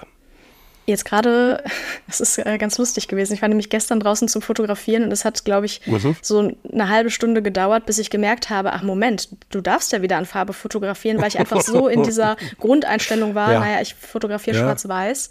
Ich habe diese Herausforderung erstmal überhaupt an mich selber gestellt, weil ich den Eindruck hatte, dass meine Schwarz-Weiß-Fotografie relativ schwach ausgeprägt ist. Ich habe schon den Eindruck, dass ich viel in Farbe sehe und einfach sehen wollte, was mhm. passiert, wenn ich mich da begrenze. Ähm, mhm. Und jetzt kann ich es noch nicht genau sagen, wie es weitergeht. Ich glaube, das muss ich noch ein bisschen erforschen und erkunden. Aber ich habe schon den Eindruck, dass sich viel verändert hat und viel getan hat durch dieses Jahr Schwarz-Weiß und ich jetzt einfach gespannt bin, was kommt. Vorher würde ich sagen, habe ich einfach sehr viel auf Farbe geachtet. Das hat sich verändert. Mhm. Ich achte jetzt, glaube ich, auf andere Dinge. Ich achte jetzt, glaube ich, mehr auf Schichten, also so Layers würde man, glaube ich, auf Englisch sagen. Genau. ähm, was ich vorher nicht getan habe. Deswegen wenn wir vielleicht in, beim, äh, in Hamburg sprechen, kann ich dir ein bisschen mehr zu der Frage sagen, wie sich das tatsächlich Dann verändert hat. Dann stelle ich dir in Hamburg die Frage nochmal, genau. Nee, aber das ist, das finde ich jetzt ähm, wirklich spannend. Du sagst, weil du daran arbeiten oder, oder ja, dich da auch ähm, verbessern oder, oder ja, mhm. verändern wolltest. Ähm, was, was hat sich da konkret jetzt verändert für dich in äh. diesem Jahr Schwarz-Weiß-Fotografie? Also für mich ist Schwarz-Weiß-Fotografie tatsächlich automatisch abstrakter, weswegen ich ab, also automatisch auf abstraktere Sachen ge geachtet habe. Zum Beispiel habe ich bemerkt, dass ich sehr viel mehr auf Reflexion oder Spiegelung oder sowas achte, die hm. mir einfach in meiner Wahrnehmung, glaube ich, ein bisschen äh, weniger aufgefallen sind in Farbe, weil sie einfach schwarz-weiß nochmal wirklich eine andere Dimension reingeben.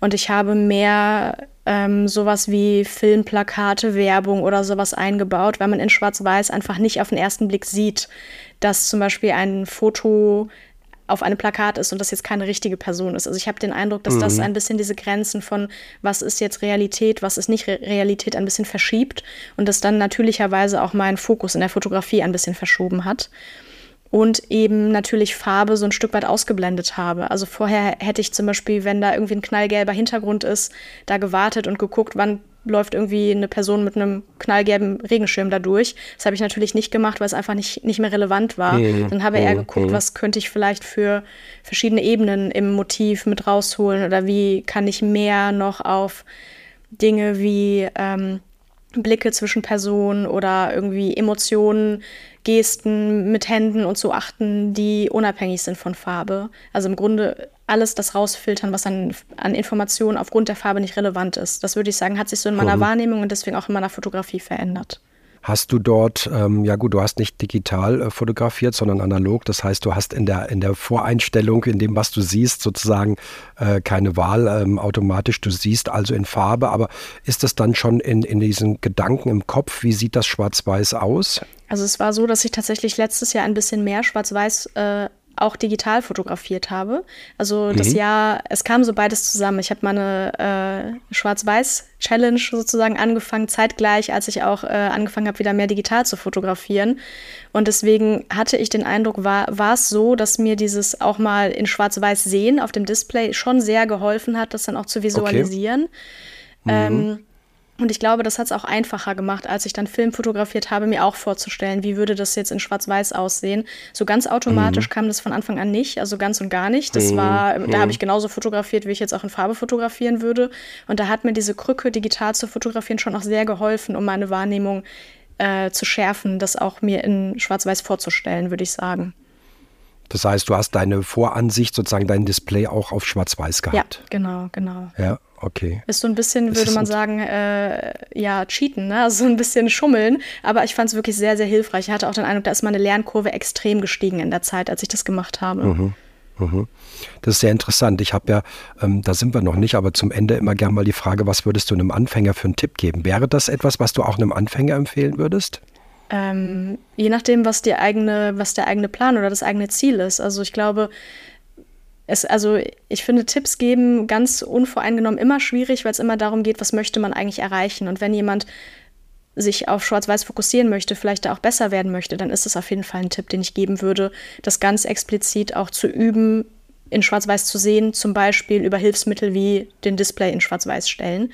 Aber ich glaube, wenn jemand sagt, ich möchte äh, Alex Webb-mäßig nur total krasse Farbe fotografieren, dann würde ich es wahrscheinlich nicht empfehlen.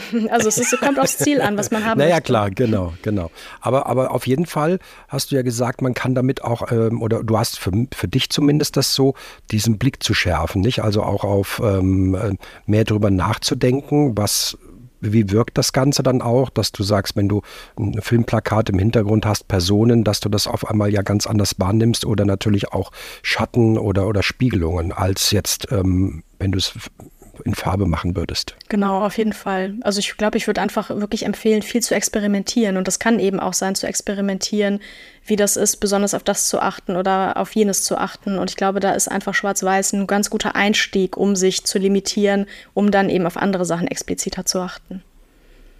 Ich glaube, also so in dieser, in diesem Zeitraum, wie auch du zur, zur Fotografie gekommen bist, also so, ich sag mal 2015 plus minus rum, die die ich so kenne, die äh, dort mit der Streetfotografie angefangen haben, waren viele bei Schwarz-Weiß, weil es einfach, glaube ich, aus diesem klassischen Hintergrund ähm, der, der Streetfotografen irgendwie so war. Man macht das in Schwarz-Weiß. Ne? Nee. Streetfotografie ist Schwarz-Weiß. Würdest du das ähm, äh, auch so sehen heute noch oder ist das, ist das schon, hat sich dieses Vorurteil, sage ich jetzt mal, gelöst? Ich hatte den Eindruck, das ist ja nicht nur in der Straßenfotografie so gewesen, sondern generell. Ne? Schwarz-Weiß gleich Feinart, Farbe gleich kommerziell und nicht wirklich Kunst. Und ich glaube schon, dass wir da inzwischen ein bisschen von weg sind, was wir auch dem zu verdanken haben, dass es ganz grandiose, ganz fantastische Farbfotografen gibt, die das eben geprägt haben, auch in Farbe bedeutende Sachen zu fotografieren und bedeutende, ähm, ja, Portfolios zu hinterlassen, sage ich mal. Und deswegen würde ich sagen, ähm, Schwarz-Weiß wird immer bleiben. Ich glaube nicht, dass wir da jemals von weggehen und sagen, Schwarz-Weiß ist jetzt nicht mehr bedeutungsvoll, wir fotografieren nur noch in Farbe.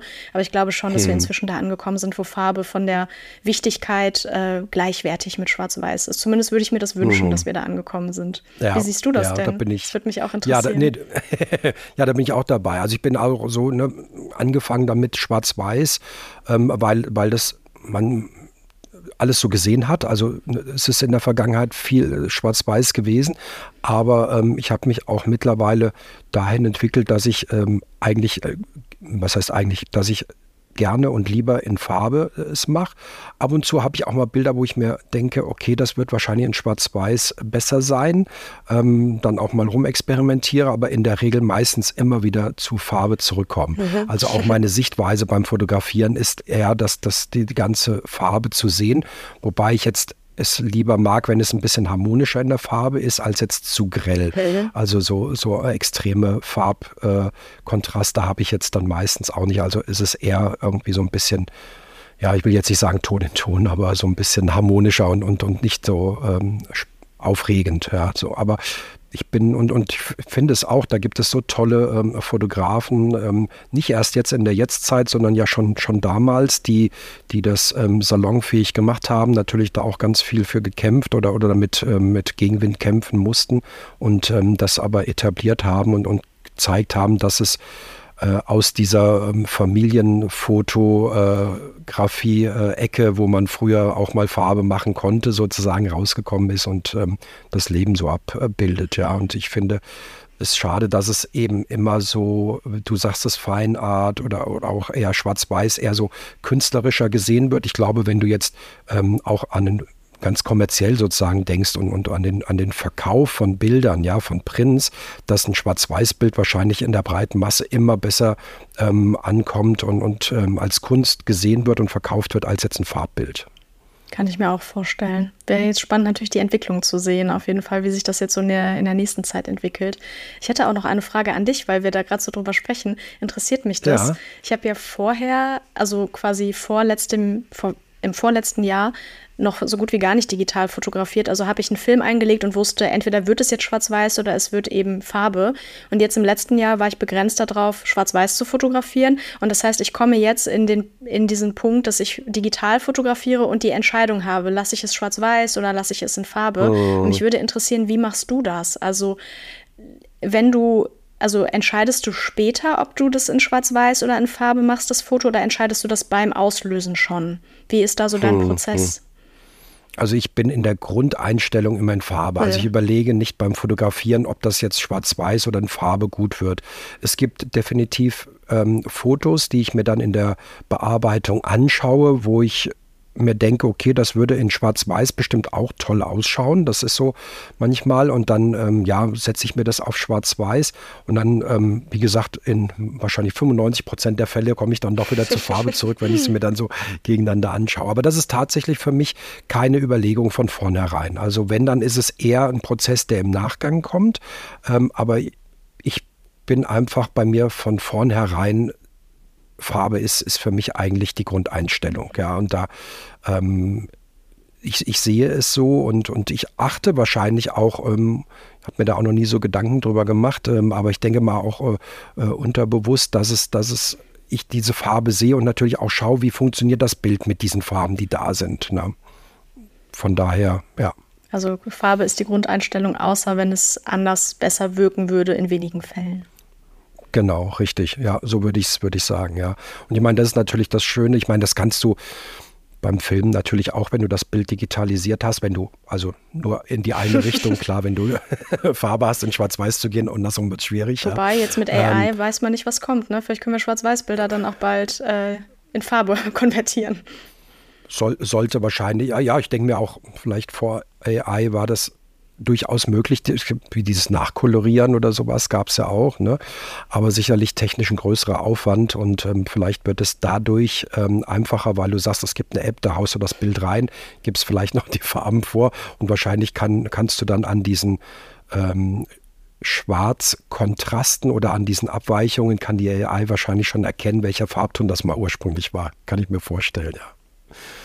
Jetzt weiß ich gar nicht, wie wir da gerade gekommen sind. Entschuldigung, ich bin dazwischen gegrätscht. ah, alles gut. Nein, ich finde das super. Ja, genau. Nee, aber ähm, ja, dieses ähm, ähm, Thema Farbe, ähm, du, du sagst, du fotografierst ja jetzt auch digital. Wie ist da deine Grundeinstellung, auch deine Farbe, dass du sagst, ich entscheide es danach oder ähm, also, weil ich, wir sind ja jetzt zwei Wochen im neuen Jahr, deswegen hatte ich noch gar nicht so viel Experimentierfreude. Letztes Jahr war es so, ich hatte dann einfach die Kamera immer auf Schwarz-Weiß durchgehend, also auch in der, in der Vor Vorauswahl sozusagen. Und jetzt ähm, werde ich mal schauen. Also mein Vorgang ist digital. Ich fotografiere gerade mit der äh, Leica M10 sowieso so, dass ich ähm, sowohl RAW als auch JPEG fotografiere und meistens bei den JPEGs bleibe. Also ich sehe im Grunde meinen digitalen ähm, Workflow so wie mein Film-Workflow auch, dass meine RAW-Bilder quasi meine Negative sind und meine JPEGs sind dann quasi meine Abzüge oder meine, meine Scans. Und das heißt, ich probiere so gut es geht immer am JPEG zu bleiben, weil das dann auch dazu führt, mhm. dass ich nicht viel nachbearbeite. Ähm, und dann im Grunde immer mit dem gefahren bin, wie das JPEG eben aussah. Hm. Ich kann mir aber hm. vorstellen, dass jetzt, wo ich mehr experimentieren kann, dadurch, dass ich eben auch wieder Farbe fotografieren kann, ich das einfach mal auf mich zukommen lasse und mal gucke, wie das JPEG aussieht oder dann vielleicht doch zum RAW gehe und gucke, möchte ich das, möchte ich das vielleicht doch in Schwarz-Weiß oder doch in Farbe konvertieren. Da hat man ja tatsächlich die Möglichkeit. Ich bin äh, tatsächlich immer ein bisschen entscheidungsunfreudig. Mir, mir fällt es immer schwer, Entscheidungen zu treffen, wenn ich viele Optionen habe, was vermutlich auch ein eine der Dinge ist, die mich so an Film reizen. Du hast eine Entscheidung getroffen und dann ist es eben so. Dann kannst du in das der Regel so, nicht mehr ja. zurück. Ähm, deswegen kann ich noch gar nicht ganz sagen, wie das jetzt digital in den nächsten Wochen und Monaten sein wird. Ich würde mal ein bisschen experimentieren, aber ich, ich bin eigentlich ganz gut damit gefahren, mich ein bisschen zu begrenzen, um nicht im Nachhinein oder sagen wir es so, im Vorhinein viele Entscheidungen zu treffen, damit ich im Nachhinein nicht mehr viele Entscheidungen treffen muss, weil ich kein großer Fan bin, noch viel an meinen Bildern rumzuschrauben oder zu bearbeiten. Also schauen mhm. wir mal, wie es dann wird. Jetzt sagst ja, sind gerade mal die zwei Wochen, wo, wo du sozusagen wieder die Freiheit hast, beides zu machen und auch äh, digital und analog. Be gehst du mit beiden Kameras raus oder sagst du heute bewusst nur digital oder heute bewusst nur Film? Ich gehe in der Regel immer mit einer Kamera raus. Ich bin gerne minimalistisch unterwegs. Ich habe ja gerade auch schon gesagt, dass ich nicht so gerne Entscheidungen treffe. Und wenn ich dann mit zwei Kameras unterwegs bin, dann wäre ich wahrscheinlich maximal überfordert, welche Kamera ich jetzt nutzen soll. Das heißt, ich entscheide mich quasi vorm Rausgehen. Ich nehme heute die Kamera mit, mit dem Objektiv. Ich packe auch meistens nicht mehrere Objektive ein, sondern dann fotografiere ich halt mhm. halt einen Tag mit der Brennweite, den nächsten Tag mit der Brennweite, weil es das einfach einfacher macht. Und ich habe auch den Eindruck, dass es manchmal ja. wirklich hilft, sich zu begrenzen, weil man dann gar nicht in so eine ähm, da gibt es ja so einen, so einen englischen Begriff auch für ähm, Decision Fatigue, also quasi die Entscheidungsmüdigkeit, dann gar nicht dahin kommt, irgendwie überfordert zu sein und letztendlich dann vielleicht gar keine Entscheidung zu treffen, weil man nicht weiß, welche Entscheidung man treffen muss. Mhm. Also nehme ich mir das einfach ab, indem ich es mir einfach mache und minimalistisch unterwegs bin. Ähm, absolut richtig. Ne? Je mehr du mit hast und äh, alleine dann schon anfängst zu überlegen, was nehme ich jetzt für ein Objektiv, wechsle ich jetzt nochmal oder äh, wie auch immer, welche Brennweite, dann glaube ich, wird es kompliziert. Und es ist auch so, dass ich, Welch, Entschuldigung, äh, es ist, nein, nein, bitte. Es ist auch so, dass ich sowieso schon in der Regel relativ viel mitschleppen muss, gerade wenn ich noch Videos drehe. Das heißt, neben der Fotokamera habe ich in der Regel noch eine Videokamera mit. Und ja, ich bin auch kein großer Mensch. Ich bin 1,60 groß und da glaube ich, mache ich mir das Leben auch nicht, äh, ja, da mache ich mir, tue ich mir keinen Gefallen, wenn ich dann auch noch viel Sonstiges mitschleppe. Mhm. Und deswegen ist es dadurch mhm. auch schon begrenzt. Ich denke, wenn ich schon eine Videokamera mitschleppen muss, dann bleibt es bei einer Fotokamera und das reicht. Ja, ja, absolut. Und ähm, welche, welche ähm, Objektivauswahl hast du zur Verfügung? Mm, also meistens. Brennweitentechnisch meine ich, ne? Meistens fotografiere ich mit 35 mm. Das ist eigentlich so mein, ja, mein Standard. Also damit mache ich wirklich das meiste mit Abstand. Ich habe aber auch noch ein äh, 15 mm Ultraweitwinkel und ein 21 mm Weitwinkel. Das 21 mm mag ich tatsächlich sehr gerne und habe ich in letzter Zeit auch mehr mhm. benutzt. Ähm, ich habe tatsächlich für die Kameras, die ich am meisten nutze, kein 50 mm. Ich habe an anderen Kameras ein 50 mm Objektiv, merke aber, dass ich nicht so gerne dazu greife. Also irgendwie ist es mhm. für mich ein bisschen weiter, fühlt sich natürlicher an. Deswegen bin ich irgendwie im Bereich zwischen ja, 15 bis 35 Millimeter meistens unterwegs.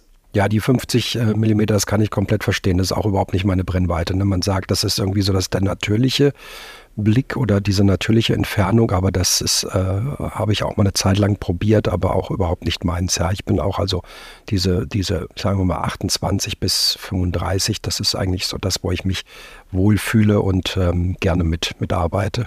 Ja. Es ist sonst so eng, ne? Also ich, ich konnte es verstehen, gerade so in der Pandemiezeit, als es langsam wieder offener wurde, dass man wieder mehr rausging und es waren ja trotzdem nicht so viele Menschen da. Da fand ich das ganz angenehm, eher mit 50 Millimeter zu fotografieren, weil auch einfach nicht so viel los war.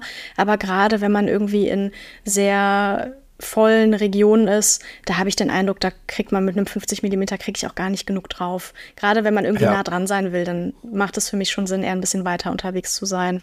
Genau, also das ist auch definitiv mein Ansatz. Ich bin gerne nah dran. Ich möchte nicht auf eine Entfernung, ich möchte nah äh, dran sein und habe aber auch ähm, gerne, dass natürlich dann viel drauf ist. Also ich möchte jetzt nicht nur den Mensch in dem Moment zeigen, wobei das natürlich dann mein Hauptmotiv ist, aber ich möchte natürlich auch diesen, äh, in welchem Kontext steht das, äh, also das, das Umfeld zeigen. Und das funktioniert natürlich nur, wenn du, wenn du auch was drauf bekommst. Ne? Also ich meine, ich kann jeden verstehen, der vielleicht da ängstlicher ist und sagt, ich brauche ein bisschen Abstand und nehme dann irgendwie eine weitere Brennweite, was weiß ich, sogar bis 75, 80 oder sowas, ja. Aber das wäre auch überhaupt nicht meins. Also ich brauche auch äh, den, die, die Gesamtgeschichte im Bild sozusagen, aber auch den Menschen nah drauf und nicht nur irgendwo klein als ähm, Silhouette oder sonstiges. Ja. Da gehe ich äh, total mit. Ich finde, das hast du so gut zusammengefasst. Dem habe ich eigentlich nicht mehr, nichts mehr hinzuzufügen. Ist bei mir ganz genauso.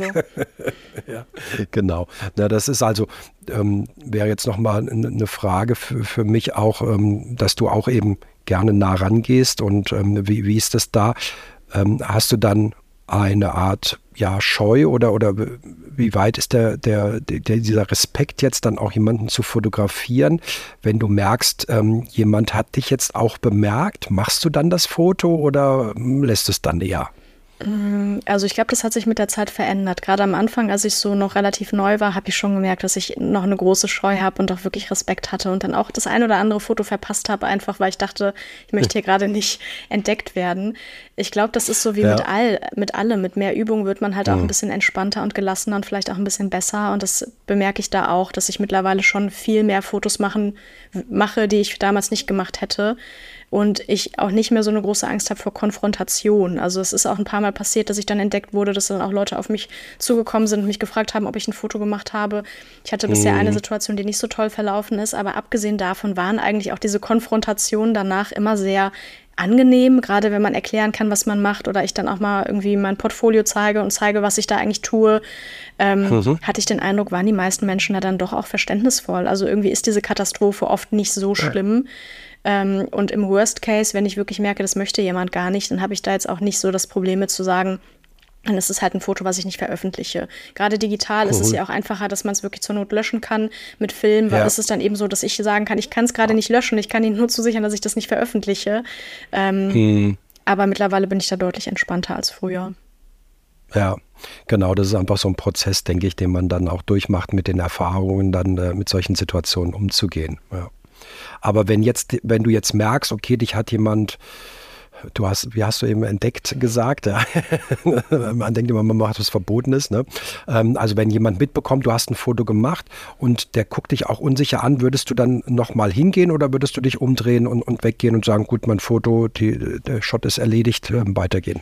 Also ich glaube, ich würde die Person nicht nochmal ansprechen, aber es ist so, dass ich jetzt kein Geheimnis draus mache. Ich würde jetzt nicht unter meiner Westentasche hm. heimlich fotografieren, sondern ich fotografiere schon sehr ähm, ich will nicht sagen auffällig, aber sehr sichtbar. Also ich mache es jetzt nicht im sehr Geheimen. Sichtbar, und ich mhm. würde auch nicht mhm. sofort, nachdem ich ein Foto gemacht habe, weglaufen, sondern ich bleibe dann in der Regel mhm. noch da. Und wenn mich jemand ansprechen will, dann kann die Person das tun. So, so sehe ich das. Also ich würde nicht fliehen, aber ich mhm. würde jetzt auch nicht aktiv auf die Person hingehen, zugehen und sagen, hey, ich habe da das Foto gemacht. Außer wenn es ja, vielleicht okay. ein Moment ist, wo ich dann zum Beispiel ne, bei einer digitalen Kamera direkt sehen kann, was es geworden ist und vielleicht das Foto mhm. selber so toll finde, dass ich das mit der Person teilen möchte, dann schon. Aber in der Regel ähm, ja, bin ich da, ich sag jetzt mal, sichtbar, sichtbar, aber undercover unterwegs und auch ansprechbar unterwegs, sodass die Leute auf mich zukommen können, wenn sie es möchten. Mhm. Ja, ja, ähm, es gibt ja durchaus, das hast du ja auch, ne, wie ist auch der Ansatz, ähm, welche, die dann danach die Leute eben ansprechen und sagen, ich habe hier ein, ein, tolles Foto gemacht und ähm, vielleicht sogar dann in diesen Austausch gehen und sagen, ähm, ich kann es dir auch nochmal gerne zuschicken, gib mir mal eine E-Mail-Adresse oder, oder schick mir eine E-Mail und ich gebe es dir dann weiter. Das ist jetzt auch nicht dein Ansatz, das habe ich schon so verstanden, sehe ich, sehe ich auch so, weil es würde mich aus diesem Flow rausbringen, in dem ich dem Moment bin. Ne? Weil du bist natürlich ja, also ich bin dann konzentriert auf, äh, auf, den, auf die Umgebung, fokussiere mich auf, auf das, was im Prinzip vor mir, hinter mir passiert. Und wenn ich dann auf einmal mich da so rausnehme, komme ich wahrscheinlich auch wieder schwer rein, mhm. oder? Ja, das ist bei mir auch so. Und ich glaube, die, wir haben ja gerade so am Anfang darüber geredet, was auch die Motivation ist, zum Beispiel zu fotografieren. Mhm. Meine Motivation ist zum Beispiel ja ähm, irgendwie Dynamiken, Emotionen zu verstehen. Und so blöd das klingt, es geht gar nicht explizit um die Person, die da vor der Kamera ist, sondern oft sind die Personen ja auch auch wenn es vielleicht ein bisschen negativ klingt, austauschbar. Es geht ja um das, Absolut. was dahinter liegt. Ne? Also zum Beispiel die Emotionen mhm. oder ähm, irgendeine Dynamik. Und das ähm, würde ich, also das widerspricht dem auch, wenn ich der Person jetzt explizit sage, hey, das, ne, das Foto habe ich gemacht, weil die, diese Person ist ein Stück weit austauschbar. Es geht eigentlich um das, was dahinter liegt. Und deswegen will ich auch gar nicht so viel mhm. Bedeutung dem Individuum zumessen, weil es eben eigentlich eine, eine Ebene da, darunter noch ist, die, die, ähm, ja, die Kernaussage des Bildes. Mhm. Das stimmt. Du kannst viele Bilder tatsächlich, da ist es, kannst du diesen Mensch sozusagen austauschen. Ja, es gibt, glaube ich, Einzelfälle, wo es einfach der Mensch auch ausmacht. Also wo du so eine Type hast, die einfach nicht austauschbar ist aufgrund Klamotten, Aussehen, Frisur oder, oder sonstiges, wo es dann gar nicht diese Situation oder vielleicht dann in Kombination mit einer Situation ist. Aber ich denke auch, die meisten ähm, äh, Bilder kann man, sind, ist der, der Protagonist sozusagen austauschbar, sehe ich auch so. Ja. Und es ist ja nicht so, dass das Foto, also wegen Person XY, das Foto ist nicht wegen Max Mustermann interessant, sondern weil die Person diese Frisur hat oder weil diese Person diese Brille mhm. trägt oder was auch immer. Und es geht ja nicht um diese Person mit dem Namen, mit der Identität per se. Mhm. Zumindest bei mhm. meinen Fotos genau. nicht. Also ich glaube, das ist dann bei Porträts ja. eben auch nochmal anders, wenn es wirklich expliziter auch um die Persönlichkeit, um die Person vor, der, vor dem Objektiv geht. Mhm. Mhm, genau, nee, das, das sehe ich genauso. Und ähm, da, bei dem Thema Porträt, was ich ja auch ähm, in, schon in der Vergangenheit und auch ähm, gerne mache, aber tatsächlich auch im Moment weniger mache, aber da ging es mir auch immer drum, auch wenn es schwierig ist, natürlich zu sagen, hier einen ungestellten Moment zu finden, weil es ist natürlich gestellt. Du hast jemanden vor dir, der weiß, du fotografierst ihn, aber ich finde es hier eben auch wieder ganz besonders spannend, trotzdem einen Moment zu finden, der natürlich ist. Also jetzt nicht eben ähm, ähm, mach mal die Pose, mach mal das, sondern wirklich ähm, am besten auch, wie, wie, es in so einem Podcast ist, ja, mit jemandem zu sprechen und in dem Moment eine, ähm, eine natürliche Reaktion, eine normal äh, natürlichen ähm, Reaktion, ähm, Emotionen äh, zu bekommen und die dann festzuhalten. Ich glaube, das ist dann auch wieder das, was ähm, mich als äh, Streetfotograf auf der einen Seite dann an der ähm, Porträtfotografie interessiert. Gehe ich auch total mit. Also sehe ich genauso. Und ich glaube, deswegen brauchen auch Porträtsitzungen in der Regel ein bisschen länger, weil man über diesen Punkt hinwegkommen mhm. muss, dass man jetzt sehr bewusst dessen ist, dass man fotografiert wird, dass man eben an so einen Punkt kommt, wo sich das nicht mehr wie so eine künstliche Situation anfühlt, sondern da eben diese natürlichen Momente auch wieder Platz finden. Mhm. Genau, also im Prinzip auch eine Verbindung herstellt, ne? nicht, nicht äh, einfach dieses, diese, diese Distanz hat. Und ähm, das ist das, was du ja sagst, auch, du brauchst einfach länger dazu, weil du natürlich erstmal eine Beziehung äh, herstellen musst, um auch äh, eine Reflexion zu bekommen darauf. Und ähm, das, das ist ähm, aber bei der Streetfotografie, glaube ich, auch das Gleiche. Dann natürlich diese diese Wahrnehmung so zu haben. Ja, du baust zwar keine Beziehung auf, aber du, ähm, du siehst natürlich, was ist in der Emotion äh, auf der Straße, in den Menschen los und, und die dann einzufangen. Ja, also von daher ist es schon so ein bisschen, bisschen Ähnlichkeit da. Ja. Würde ich voll zustimmen, ja. Ja, ich mache ja auch ähm, nicht, nicht aktiv ähm, äh, groß äh, ab und zu mal Hochzeiten, die ich mal fotografiere, weil ich das dann genauso spannend finde. Ähm, dort natürlich auch ähm, diese, diese ungestellten Momente, diese, diese äh, Menschenmengen, die einzelnen, die Emotionen und sowas äh, rauszubekommen, die natürlich klar äh, hier auch, auch ähm, klar liegen, was an dem Tag passiert, wann, wann, wo, äh, was speziell oder besonders emotional ist, ja. Und aber das kann man dann auch wieder auf die Porträtfotografie ganz gut ähm, ja, runterbrechen sozusagen. Was ist dein nächstes ähm, YouTube-Projekt? Du warst ja jetzt mit diesem äh, Porträt-Thema äh, beschäftigt. Ist das was, was äh, dich weiter durchzieht oder gibt es schon etwas Spezielles, was du für das nächste Video dir vorgenommen hast? Also ich kann zumindest die nächsten zwei Videos schon mal äh, ja, benennen oder schon mal ankündigen. Also das nächste Video wird ein mhm. Video sein über meine ähm, ja, Fotografie, Philosophie, nicht explizit Straßenfotografie, sondern generell äh, Philosophie. Also im Grunde das, was wir auch so ein bisschen hier machen, ein paar Gedanken vielleicht nochmal aufzublättern, äh, nochmal tiefer reinzugehen in Themen, was macht Fotografie eigentlich aus oder was für Perspektiven kann man auch einnehmen. Ähm, genau, also das ist auch schon gedreht, muss noch geschnitten werden.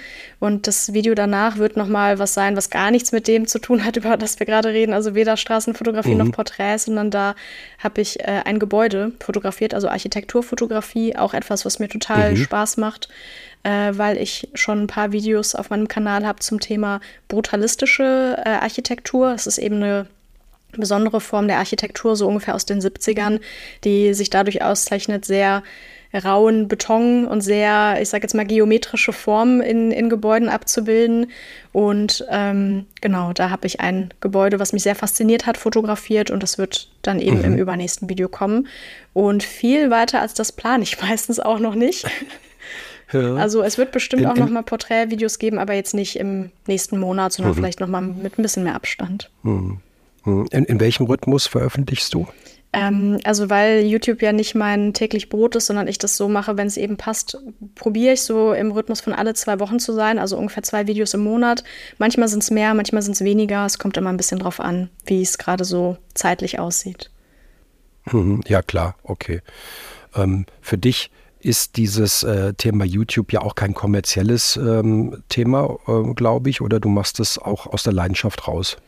Also natürlich ein Großteil einfach Leidenschaft, weil sonst würde man das, also sonst würde ich das auch nicht so lange machen. Es ist schon so, dass es äh, inzwischen zum Glück, dadurch, dass ja YouTube auch so ein Finanzierungsprogramm hat, über die Klicks nicht mhm. ganz unbezahlt ist. Wenn ich das jetzt auf einen Stundenlohn runterrechnen würde, dann sollte ich besser nicht tun. Also das rentiert sich gar nicht. ähm, aber es wäre schon auch ein Wunsch, das vielleicht nebenbei so zu machen, mhm. dass es ähm, dass ich ein paar Stunden vielleicht auch auf meiner Hauptarbeit reduzieren kann, um auch einfach mehr Zeit dazu, dafür zu haben. Also ich mhm, habe da jetzt mhm. keine Ambition, jetzt äh, davon leben zu müssen. Ich glaube, dann würde sich auch der kreative mhm. Schwerpunkt nochmal verändern, gerade wenn man was produzieren muss. Wenn da Druck hinter ist, dann wäre das auch nicht das, wo ich hin möchte. Aber einfach zu wissen, mhm. ich habe da mir regelmäßiger Zeit für, das wäre schon auch so ein Bestreben, was ich hätte. Also wenn ich irgendwann mal an den mhm. Punkt komme, dass ich denke, das trägt sich selbst, das wäre schon gut. Mhm, mhm. Genau, das, das ähm, wäre jetzt auch nochmal eben so eine, so eine Frage, was mich interessiert hat, was, was dein Ziel sozusagen mit diesem Ka äh, Kanal ist, aber das hast du ja jetzt schon, schon so beantwortet. Ja, das kann ich voll nachvollziehen. Nicht? Also es würde mir jetzt auch so gehen, dass ich sage, ich brauche da, möchte jetzt nämlich kein Geld verdienen, aber einfach ein bisschen mehr Zeit, Freiraum dafür haben, um vielleicht mehr zu machen. Das äh, wäre durchaus äh, ja, eine schöne Sache. Richtig. Ja, ich glaube, wenn wir also auf die Uhr schauen, wir haben so meine, meine gute Stunde, die wir jetzt immer so fast haben, schon rum und äh, kommen immer zum Schluss. Äh, Nochmal, ja, was wir vorhin schon mal ja ein bisschen angesetzt haben zu dem, zu dem Thema, welchen Tipp würdest du jetzt jemandem geben, der dort gerne auch ja, mit der Streetfotografie anfangen möchte oder, oder ja, Fotograf ist und ähm, sich mit dem Thema Streetfotografie also auch mehr beschäftigen möchte? Würdest du dich trauen, trotzdem nochmal einen Tipp abzugeben, auch unter der Voraussetzung, dass wir nicht wissen, ähm, wo derjenige vielleicht hin möchte? ja, ich, ich kann es versuchen. Also ich glaube, ein genereller Tipp, den ich ganz unverfänglich auf jeden Fall geben kann, ist einfach viel zu experimentieren, sich da vielleicht auch nicht begrenzen zu lassen durch irgendwelche ähm, Erwartungen, also dass man zum Beispiel sofort eine Nische finden muss, äh, würde ich gar nicht so sehen, sondern auch wenn man die Ambition hat, irgendwie sich der Streetfotografie zu widmen, sich da trotzdem Freiräume zu nehmen, so wie wir es ja auch gerade besprochen haben, auch mal was anderes zu machen, auch mal Porträts zu machen oder vielleicht auch mal Architektur zu fotografieren, weil, das, weil man immer mhm. nur von den anderen Erfahrungen profitieren kann, also sich da wirklich nicht begrenzen zu lassen, einfach viel zu experimentieren, viel zu fotografieren. Ähm, ja, und Inspiration holen ist mit Sicherheit immer gut, also auch Fotobücher, YouTube-Videos zu gucken. Das ist die eine Sache, aber ich glaube wirklich ganz für seine eigenen Erfahrungen machen. Einfach rauszugehen, zu fotografieren und zu gucken, was funktioniert, was funktioniert nicht, ist meiner Meinung nach einfach der offensichtlichste, aber irgendwie auch beste Tipp, den ich geben kann. Das ist tatsächlich ein Tipp, den wir auch ähm, am meisten bekommen. Und ich denke auch, ähm, es ist auch, wenn man es natürlich sagt, okay, habe ich jetzt schon öfters gehört, aber es ist einfach das, was man wirklich auch mitgeben kann. Nur durch das Machen, wir haben es ja eben auch schon durch die Erfahrung, die du sammelst. Ne? Wenn du das erste Mal äh, sozusagen in den Kontakt mit jemandem kommst, den du fotografierst, da bist du natürlich noch völlig unsicher, wie gehst du mit dem um und sowas, aber nur durch die vielleicht dann auch, ja, hoffentlich in der Regel positive Erfahrung, die du bei sowas sammelst, ähm, kannst du dann auch äh, bei der nächsten Begegnung sozusagen noch, noch besser drauf eingehen. Also absolut, das ist, ähm, denke ich, der, der beste Tipp. Ähm, würdest du jetzt sagen, fang dem Anfänger fang ähm, ähm, digital oder analog an? Oh, das ist eine gute Frage. Da habe ich noch gar nicht drüber nachgedacht. Eieiei. Ähm, also, oder, oder vielleicht, vielleicht die Frage nochmal anders gestellt, wo würdest du den Vor- und Nachteil mhm, sehen? Ja, wahrscheinlich ist es tatsächlich schwierig zu sagen. Ne? Da, ähm, ich denke mal, die meisten werden wahrscheinlich heute in der Regel äh, ähm, digital anfangen. Aber wo würdest du jetzt nochmal einen, einen, äh, einen Vorteil sehen und sagen, wer jetzt digital kommt, probier es auch mal analog, weil mhm. das vielleicht ähm, den und den Vorteil hat. Also ich glaube schon, dass digital die Lernkurve ein bisschen steiler ist am Anfang, weil man seine Ergebnisse direkt sieht und sofort, gerade was so Grundeinstellungen hm. irgendwie äh, Blende, Belichtungszeit, ISO angeht, dass man das definitiv digital schneller lernt. Ich glaube aber schon, dass ein großer Vorteil mit Film anzufangen ist, dass man so eine Grundeinstellung hat, die vielleicht sich ein bisschen unterscheidet, nämlich die Grundeinstellung. Ich habe eine begrenzte Anzahl an Fotos, die ich machen kann und wo dann vielleicht jedes Foto auch ein bisschen mehr Bedeutung bekommt und man sich vielleicht auch ein bisschen mehr Mühe mhm. gibt beim Einstellen, bei der Komposition und so. Ähm, und ich sehe auch tatsächlich einen großen Vorteil darin, wenn auch nicht in den Grundeinstellungen, aber ich glaube, wenn man ein bisschen weiter ist, diese, diese Zwischenzeit zu haben zwischen dem Auslösen und dem finalen Bild sehen, weil man eine bestimmte Distanz zum Foto aufbaut, weil man dann wenn, wenn ich auf ein Display gucke, habe ich meistens schon so einen ersten Impuls, ach, also von, ach, das ist ein gutes Bild oder das ist hm. kein gutes Bild. Manchmal ist dieser erste ja. Impuls aber nicht immer so hilfreich, sondern manchmal ist es gut, das Bild ein bisschen ich sage jetzt mal, atmen zu lassen und mit einer bestimmten Distanz nochmal drauf zu schauen, weil man in dem Moment ja auch schon emotional ist, wenn man die Fotos macht.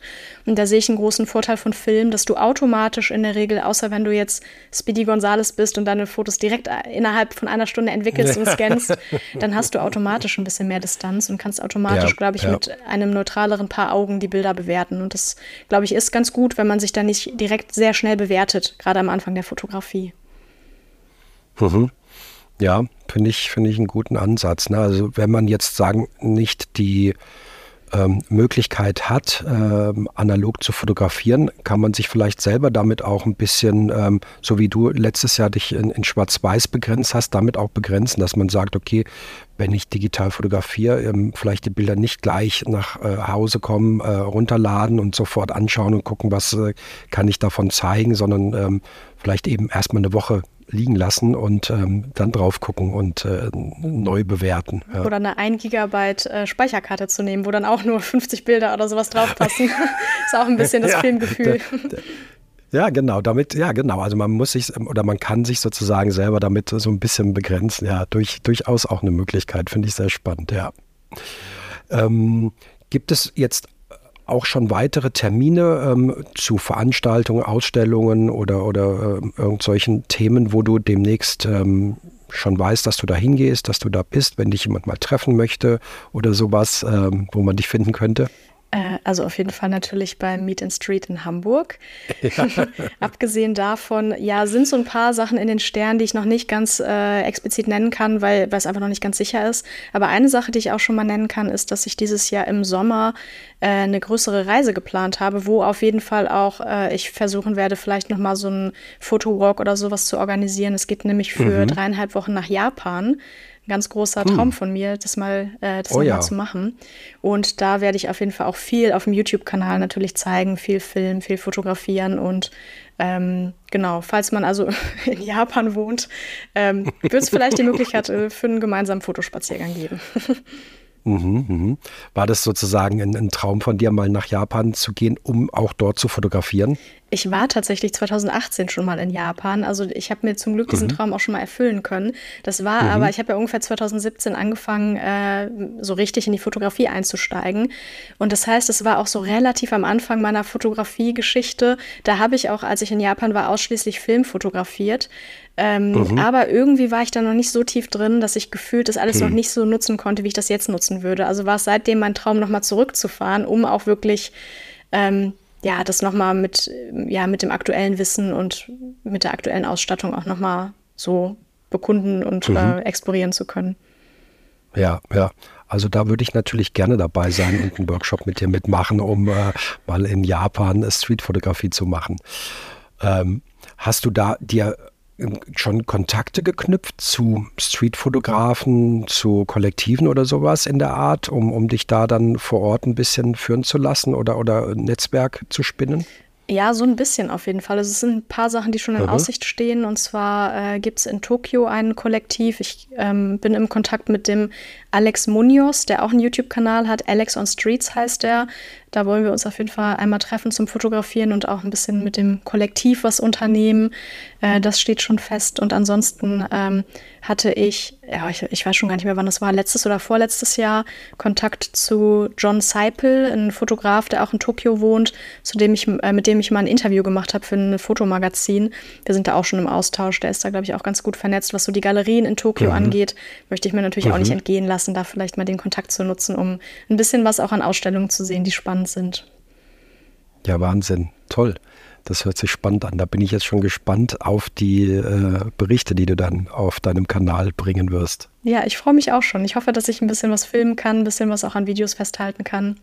Was ja schon auch ein ganz mhm. besonderes Land ist zum Fotografieren und ähm, vor allem ja auch der gerade analoge Kameramarkt dann natürlich auch nochmal ganz anders ist als der europäische. Also ich werde da bestimmt auch mal ein Video machen, wo ich mal durch die, durch die Läden schlender und gucke, was es da so an Kameras zu, zu kaufen gibt. ja, da bin ich mal gespannt. Vielleicht wirst du dann dein Portfolio dort nochmal erweitern. Vorher noch ein bisschen Geld sparen, aber wer weiß. ja.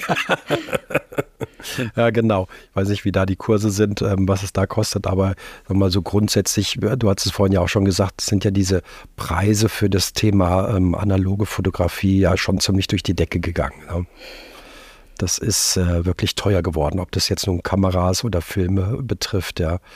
Ähm, da ist schon ordentlich was äh, hinzulegen. Ja, leider. Und ich glaube auch, dass Kodak äh, uns ja eigentlich jedes Jahr immer nur mit einer erneuten Preissteigerung segnet. Also ich weiß auch nicht, ob das sonderlich besser wird. Ich habe auch gehört, dass die Preise für Film in Japan auch nicht so günstig sein sollen aktuell. Also es ist auch schon teuer, vor Ort Film zu kaufen. Deswegen werde ich wahrscheinlich relativ mhm. viel mitnehmen und von zu Hause aus äh, einpacken. Aber das Entwickeln mhm. ist tatsächlich noch relativ günstig in Japan. Deswegen mhm. werde ich es wahrscheinlich nutzen und dann erstmal direkt alle, alle, keine Ahnung, wie viele Filme ich da verschießen werde, dann auch direkt vor Ort einmal entwickeln werde. Ja. Auch, auch mit der Angst sozusagen, dass es beim äh, den Film irgendwie zerstören könnte beim, äh, beim äh, Zoll-Check-In oder sonstigen? Ja, die Angst, die bleibt tatsächlich. Das, da hast du was, was angesprochen, was mir jetzt schon ein bisschen Bauchschmerzen macht, weil ich da auch echt nicht so tolle ja, Erfahrungen ja. in der Vergangenheit gesammelt habe. Ja, ich glaube, ich werde es riskieren und einfach hoffen, dass sie meine Filme dann äh, Hand überprüfen werden, damit er nicht durch den Scanner muss.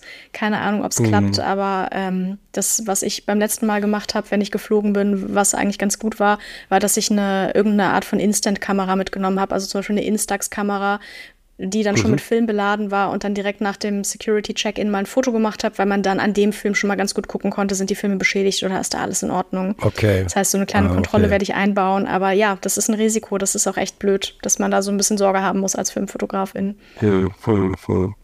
Ja, ähm, deshalb wird es wahrscheinlich tatsächlich das dann dort vor Ort schon mal entwickeln lassen gar nicht so schlecht sein. Da hat man nur einen kann, Weg. Kann ne? nicht so viel passieren. Das stimmt. Ja, genau, genau.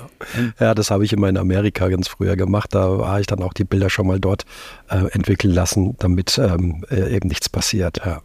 Aber was mir eben noch eingefallen ist, eine Frage, ähm, was mich interessiert, wenn du jetzt eben äh, dein YouTube-Video, also wenn du für das YouTube-Video ähm, unterwegs bist und drehst, also mit der Kamera ähm, mitfilmst, ja, ähm, und ähm, fotografierst du auch dabei, ähm, weil dann ist natürlich äh, da die Aufmerksamkeit auf dich wahrscheinlich ja noch größer, wenn du jetzt ähm, eben mit zwei Kameras oder, oder eben filmst und, und äh, dabei äh, unterwegs bist. Wie ist das?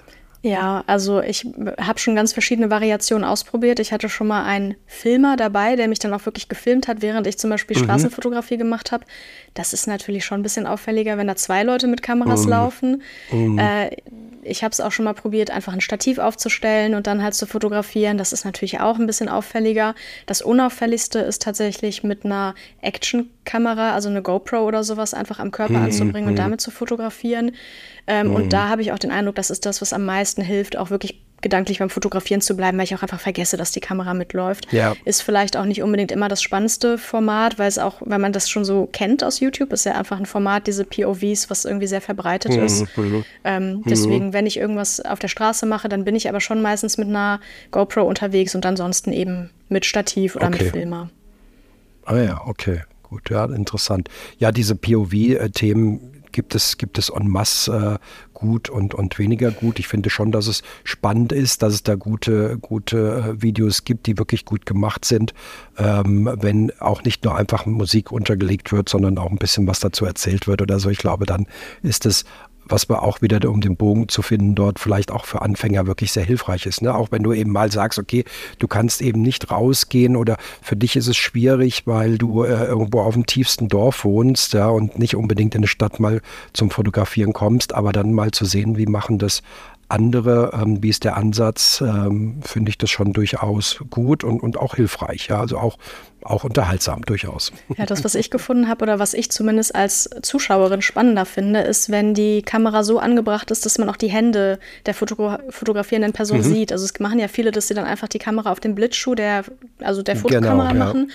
Und da sieht man dann eben genau den Ausschnitt, den die Fotokamera sieht. Aber ich finde es schon spannend, die Hände im Einsatz zu sehen, wenn man dann auch eben mehr sieht, was für Einstellungen werden vorgenommen, wie ist die Reaktionszeit oder wie verhält sich äh, der Fotograf. Und mhm. deswegen mache ich das bei meinen Videos auch, dass man eben ein bisschen mehr auch von mhm. von dem, was da wirklich passiert, was man da auch technisch macht, genau. sieht.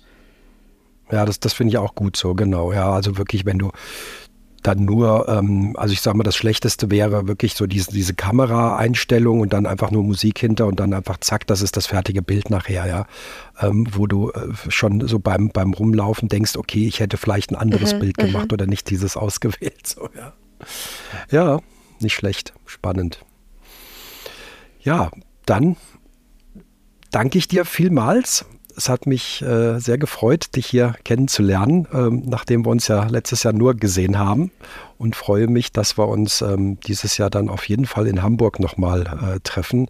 Vielleicht ergibt sich ja auch nochmal irgendwo anders was, Japan, ich weiß es nicht. und ähm, ja, wünsche dir für alle Projekte ganz viel Erfolg und Glück und ähm, danke dir nochmal. Ja, vielen Dank dir. Die Zeit ist ja echt wie im Flug vergangen. Also es hat mir auch wahnsinnig viel Spaß gemacht. Sehr äh, spannende Gespräche. Wirklich vielen, vielen Dank, dass ich hier sein durfte. Sehr gerne, hat mich gefreut. Bis zum nächsten Mal. Ciao. Tschüss.